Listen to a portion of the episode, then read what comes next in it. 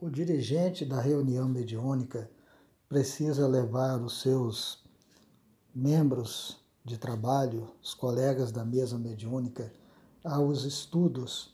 Em primeiro lugar, os estudos do Espiritismo, as obras fundamentais do Espiritismo, as obras de Allan Kardec, as obras de André Luiz, de Emmanuel. E depois, então, dos estudos, é que deve abrir a possibilidade para os trabalhos mediúnicos para os trabalhos práticos na área da mediunidade. Porque a mediunidade sem estudo leva a situações é, que poderão trazer muito desgosto, não somente para o médium, como para o dirigente e principalmente para os frequentadores. Então, muito cuidado. Primeiro os estudos, depois a prática da mediunidade. O fenômeno mediúnico tem a sua capital importância naquilo que se diz respeito à convicção, é, à fé. Então é muito importante para, vamos dizer assim, consolidar a fé da pessoa, trazer à tona a convicção.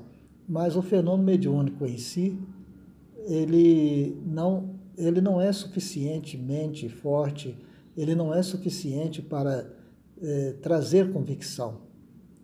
A convicção primeiro chega pelo raciocínio, pela lógica, pelo bom senso e pela razão. Então, em primeiro lugar, os estudos.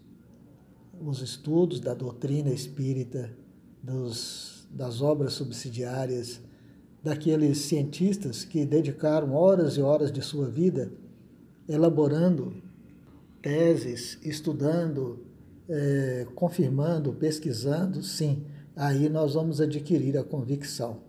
Como, por exemplo, William Crookes, que pesquisou assiduamente durante muitos anos os fenômenos físicos com a médium Forense Cook, com a materialização do espírito Kate King. Então, aí sim, através da lógica, do bom senso da razão e do raciocínio.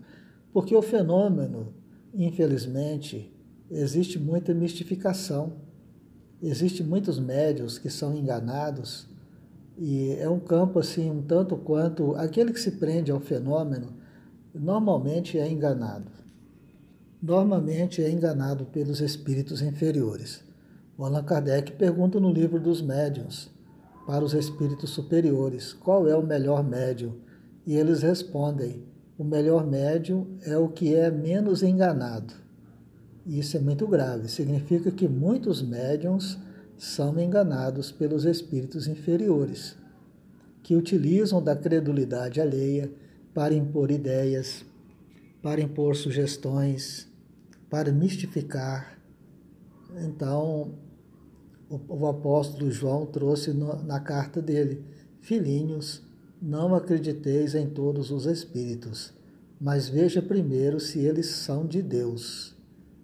É, temos que ter muita cautela.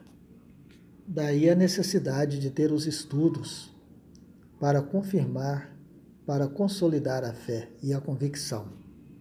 E os trabalhadores espirituais sabem muito bem da situação de cada um de nós, sabem muito bem das nossas provas, das nossas expiações e do sofrimento e das lutas de cada um. Então pode acontecer que numa reunião mediúnica, um trabalhador espiritual dirija para determinado médium ou para determinado membro da reunião palavras de carinho, palavras de encorajamento.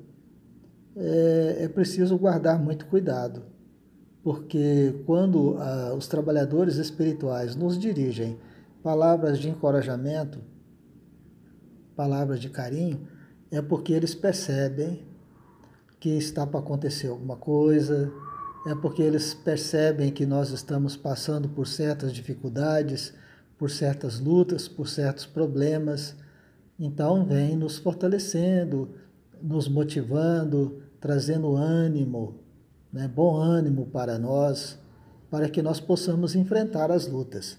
Os trabalhadores espirituais não jogam palavras fora Eles não perdem tempo julgando palavra fora. Então, quando nos dirigem a palavra de carinho e de ânimo, é porque sabe que nós estamos precisando delas. Né? E se nós pegarmos os livros espíritas, do primeiro ao último, se pegarmos o Evangelho de Jesus, da primeira página até a última página, nós vamos ver pa palavras de carinho, palavras de incentivos e palavras de bom ânimos, bons ânimos em todas as frases. Então vamos aproveitar o que já temos, não vamos ficar esperando estímulo externo para que possamos fazer a nossa caminhada.